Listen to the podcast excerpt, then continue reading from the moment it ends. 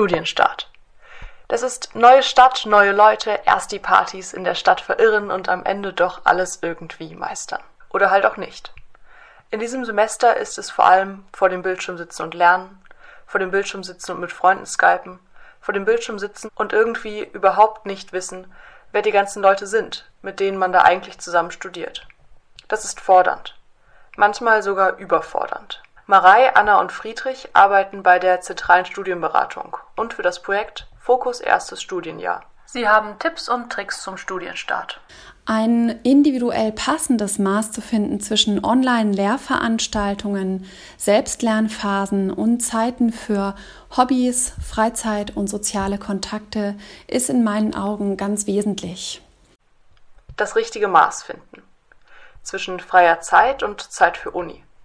Das ist sowieso schwer. Wenn Freizeit und Uni am selben Ort stattfinden, wird das nicht leichter. Vor allem, wenn dieser Ort gleichzeitig noch der Schlaf-, Ess- und Sportraum ist.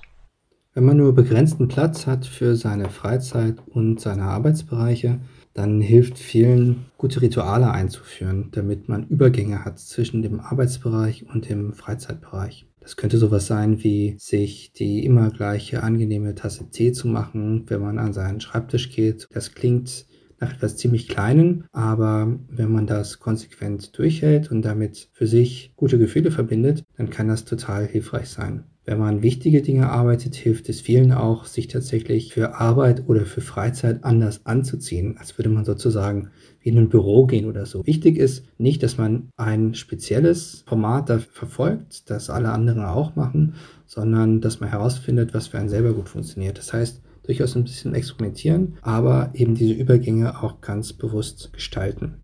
Bewusst? Das heißt auch bewusst machen, wann es einfach nicht mehr geht, wann man Pausen braucht. Selbst wenn man alles versucht, um Uni und Freizeit unter einen Hut zu bringen, manchmal wird einem trotzdem alles zu viel. Das ist okay. Wichtig ist nur zu wissen, wie man damit umgehen kann.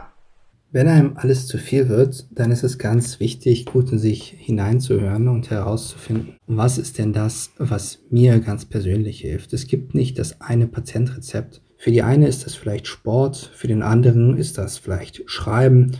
Das klingt ziemlich einfach, aber in der Umsetzung fällt das vielen von uns schwer und deswegen ist es ganz besonders wichtig, dass man sich im Vorfeld, wenn man noch nicht im ganz größten Stress drin ist, für solche Situationen einen guten Plan zurechtlegt eine kleine Liste schreibt von Dingen, von denen man weiß, dass sie einen wieder runterholen. Und sich vor allem klar machen, dass es okay ist, überfordert zu sein. Gerade jetzt.